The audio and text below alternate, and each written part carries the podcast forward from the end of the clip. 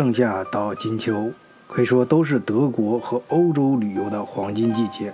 在新天鹅堡上，你想象一下，当年迪士尼是如何在这里构想白雪公主的故事。还有去柏林，也就是德国的首都的时候，你从布兰登堡门下通过，一定要仰头看看。上面的胜利女神是怎样被拿破仑抢走？又在巴黎还没来得及开箱的时候就被德国人给抢回来了。哎，还有柏林墙那上面的涂鸦到底是什么鬼？国会大楼里面呀有一个玻璃罩，哎，隔着那罩子你能看见里面西装革履的议员和默克尔是如何吵架的。还有博物馆岛上看看埃及的木乃伊。摸一摸罗马石柱上二战士兵留下的枪眼和弹坑，在科隆大教堂的广场上，哎，你给满地涂鸦的那些街头艺术家投两块硬币，哎，他兴许能指引你找到哥特式摇滚的灵感源泉。然后你最好是坐着船沿着莱茵河去法兰克福。哎，这样你就能观看两岸山林中一个个的古堡的时候啊，也许你没有注意到，这长达百十公里的河道上居然没有一座桥。嗯，对了，因为这整个一片区域呀，就是世界文化遗产。有时候呀，别再兴建什么新东西，哎，那就是最好的保护。汉堡，哎，说到我住的这个城市了啊，你本来到那个微观世界去啊，可能就是想到那《权力的游戏》那个教主，哎，那马丁教主他的照片跟前呀，打个卡就算完事儿了。可是没想到呢，你一扭脸，便会在一个接着一个的出人意料的惊讶中，找到自己的那个童心啊，生怕自己手机的电池不够用啊。也拍不下这令你啧啧称奇的微观世界。说到德国旅游，那很多朋友可能会提到海德堡。哎，对啊，到海德堡呢，你就沿着那哲学家小路。一路往上爬，哎，一边走啊，一边俯瞰整个城区的景色。走到最后，走到头的时候，哎，你的目光就定格在这内卡河对岸的那个红岩城堡上。那时候，你就会明白为什么歌德说他把心都丢在了海德堡。起初啊，你可能以为这是个风流少年荒诞不羁的。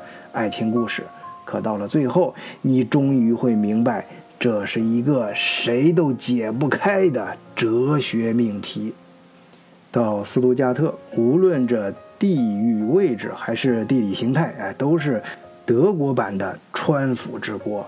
你兴许啊还会纠结，到底是去奔驰博物馆呢，还是保时捷博物馆？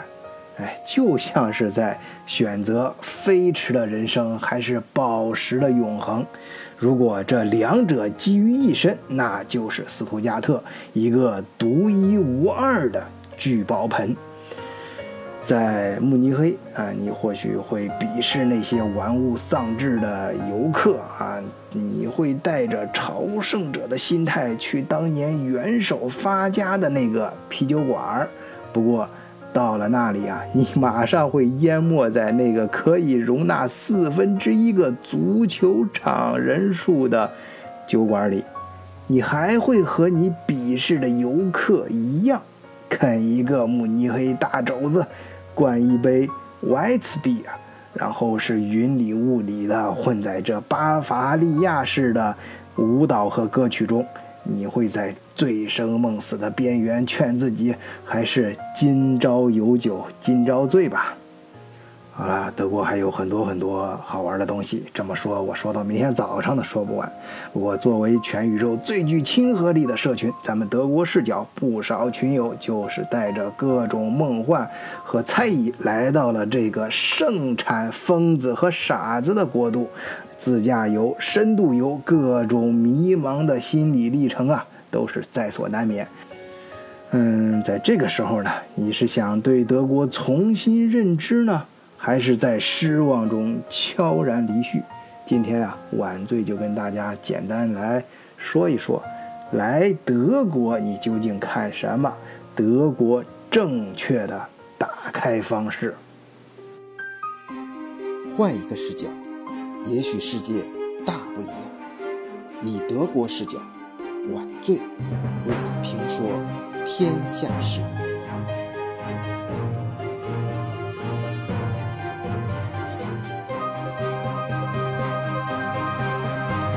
我呀，首先跟大伙儿转述几段咱们的社区的群友是怎么来描述他们在德国的。自由行的感受的吧。首先是北京小两口，哎，网名哈，人家叫北京小两口，哎，就说也可能我本人是一直在媒体工作，做事呢也和海外相关，所以对你的这个节目我特别的关注。哎，谢谢啊！说起德国的缘分，二零一五年受邀第一次来到德意志，当初那段旅行可以用军事旅游来形容。坦克博物馆、海空博物馆、汉堡的海事博物馆、微观世界博物馆等等吧，注定了我和德国的缘分。二零一六年，带着老婆孩子绕境德国一圈。当时的感触，哎呀，德国之行是很愉快的。小镇里依山傍水，心旷神怡，早市商品琳琅满目，黄瓜、胡萝卜、葡萄不洗就能吃上。跳蚤市场扫货乐趣无穷啊！银饰木制品应有尽有，即便是偶遇小偷也能相视一笑。用中文告诉他：“咱俩同行啊！”嗯，哈哈哈。每日上午在各处小镇闲逛，与德国朋友连比划，其乐融融。午后慵懒地来杯红茶、咖啡，或者静坐在湖边或在游船上欣赏湖光山色。晚饭后到酒吧坐坐。观赏人生百态，友好、严谨、信仰，德国各处的集中体现。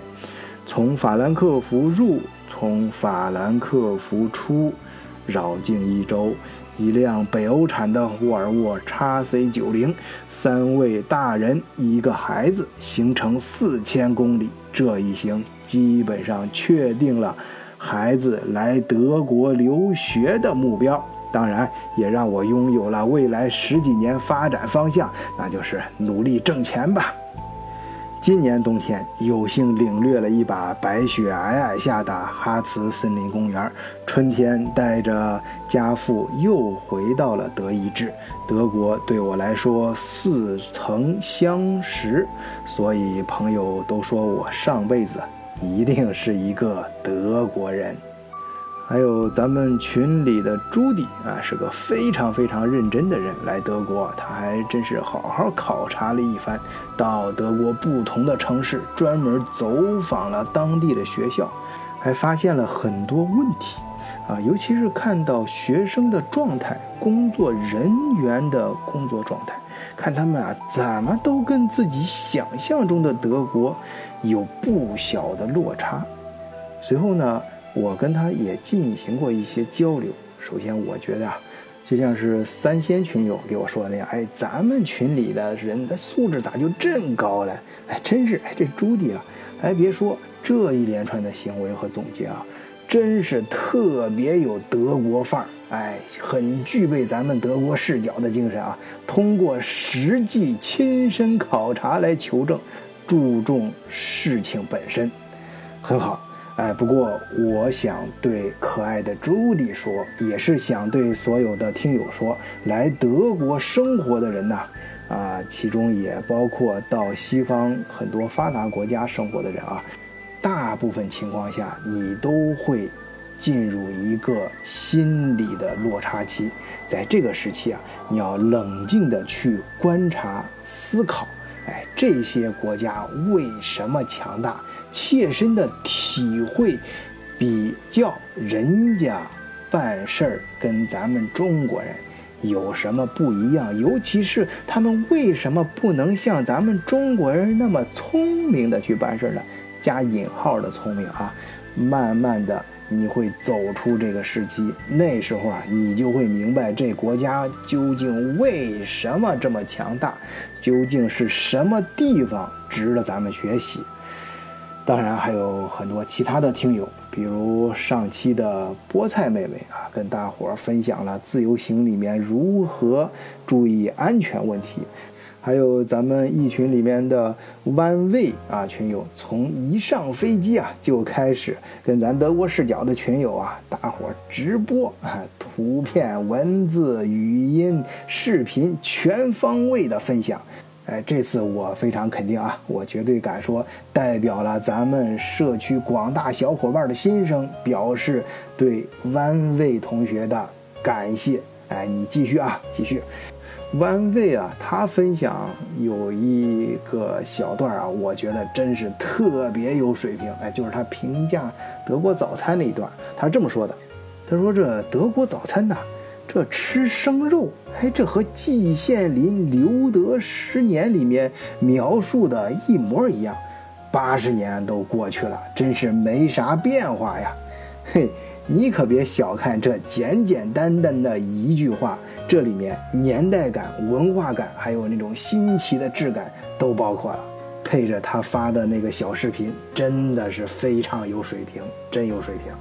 好，还有很多很多咱们德国视角的社区里的朋友的发言，我就不一一转述了啊！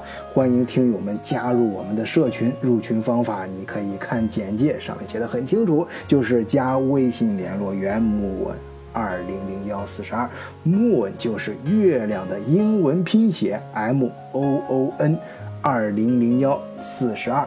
好，咱们抓紧时间，还是说说晚最眼中的德国的。正确的打开方式，我觉得啊，首先要看你跟谁来。哎，如果是带着孩子假期旅游，就是这段时间最常见的啊。以咱们中华民族的尿性啊，首先要把教育性排在第一位，然后再是兼顾吃喝玩乐。那么我建议你啊，如果在南部的话，一定要去慕尼黑的科技博物馆，就是德意志科技博物馆；然后去宝马或者奔驰博物馆。如果是在北部汉堡的话，就要去微观世界和海事博物馆。如果是在德国中部游荡呢，啊，你最好去一下沃尔斯堡，就那个中国人说的。狼堡的汽车城，呃，如果是再稍微往下一点，海德堡一定要参观一下当地的大学，那是德国最古老的大学之一了。然后，如果到德国的首都柏林的话，一定要去罗马和埃及的博物馆，尤其是这个埃及博物馆啊，或许是因为当年这个纳粹的霸道，导致啊这。埃及本地的博物馆都不一定能达到柏林这个埃及博物馆的地步。如果你要是带着情侣啊，或者是你想嗯这个关系还不太确定的时候把事儿给办了，那就带着直接去新天鹅堡，到那个索桥上，哎，就是那个呃从另外一边爬上去，远远的可以看到整个。呃，新天鹅堡的图景的那地方，哎，在那个桥上，你俩可以比个心，拍个照，哎，正好能把白雪公主那个城堡锁在那心里啊，哎，然后是那个国王湖啊，就好像周围都是山给围住了，那个湖啊，就藏在山里面的一块宝石一样啊。当你的那个伴侣他在惊呆那里面的水有多清澈的时候，你悄悄地拍一下他的肩膀，抬头看看山顶，那还有白雪皑皑的雪峰呢。山坡上的松林云蒸霞蔚，宛如仙境。这个时候呀，他在低头的时候还给你的，那就是一个吻啦。如果是跟哥们儿或者姐妹们出来野玩，呃，怎么玩呢？那自然就是要租一辆大排量的车，沿着德国的高速公路，你就先飙吧，呃，飙车，哎，最好是去东边那边路新，啊，有的高速公路那路段呢，那面儿就路面都是红色的，车轮压上去没有任何声音，哎，那个飙车的感觉。然后年轻人呢一定要去柏林的夜店，哎，那儿里面啊十八种花色的啤酒，看你能喝到第几杯。如果是你们太疯了，这德国都啄不下你们了，就直接干到荷兰的阿姆斯特丹得了啊！吃几口那里能置换的蘑菇，基本上就到位了啊！说了这么多啊，有朋友可能要问：哎，对，你在德国，你觉得哪儿最好玩？哎呀，我跟你说啊，我在德国将近二十年了。如果我闭上眼睛回想德国最难忘的东西，或者是最令我着迷、最想回味的东西，还真的不是上面说的这些有名气的地方，嗯，反而是哪些呢？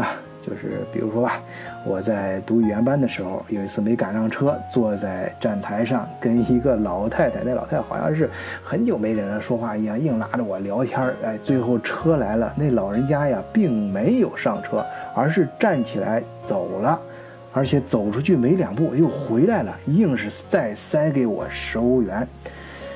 嗯，说到吃呢，我感慨的是接。就是当年刚来德国的时候，接受接受不了德国这个食品的味道，尤其是那个 d 呢啊。第一次跟同学去 döner 店的时候，我记得可清楚，我们分吃一个 d 呢那 d 呢特别粗，特别长，啊，结果呢，我那一半啊就被切开的那一半还没吃完。这后来呀，我慢慢喜欢上这个东西的时候啊，心里就老惦记着那半拉没吃完的 döner。这要说到玩呢。嗯，我记得那时候跟狐朋狗友一块儿，就是周末老是周末票出去瞎玩儿，啊，有一次是在沃尔姆附近吧，好像是那儿有个叫什么沃斯特道夫啊，就是那个山上的叫山上的什么村儿，哎，我记得那是个滑雪圣地，哎，我们却是在夏天去的，这山坡上的奶牛啊，跟画儿一样，哎，各种地。形爬上爬下，登高登低，呃，突然呢还经历了暴雨。哎，我们当时那肯定是没拿雨伞的，就是以我们当时那年轻人的风格嘛。啊，但是我现在怎么也回忆不起来，我当时身上衣服什么时候被淋湿了。嗯，还有就是中国，我来德国之前，我在中国其实没去过夜店，嗯，就是包括迪厅什么地方啊。第一次去这种地方就是在德国。嗯，就我在以前德故事也说过嘛，刚出来没人管了，一下子就敢去这种地方，呃，这个刚一进去啊，就被德国这个音箱一下子给震懵了啊！当时，啊，那在那里面也不能闲着嘛，就厚着脸皮去找德国女孩搭讪。哎呀，这个语言当时是很差呀，不过啊还好，他语言说不利索不要紧，反正在那里面你说啥别人都听不清。哎，关键在于那种投入的表情。哎，最后啊居然是越聊越嗨啊！第一次去那种地方，那我肯定是不会跳舞了。于是啊，我就领着这德国女生一起做咱们中国中学的第八套广播体操，哎，效果还不错。嗯，差不多了。哎，说到这儿，这老司机必须刹车了啊！咱德国视角这才做了三百多期，还早着呢。哎，慢慢的啊，以后在德国视角的。德国故事里跟大家慢慢聊，今天就先聊到这里。最后呢，再次邀请加入我们德国视角的社群，入群请加微信联络员 moon m o o n 二零零幺四十二。咱们做这社区啊，肯定会越做越好，尤其是咱们要做全宇宙最具亲和力的国际华人社群啊，以后线上和线下的活动都会慢慢多起来。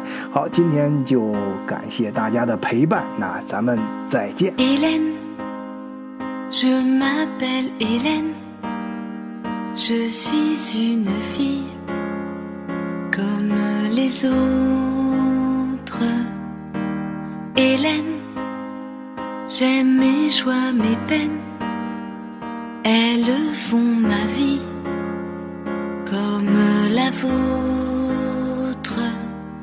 Je voudrais trouver l'amour.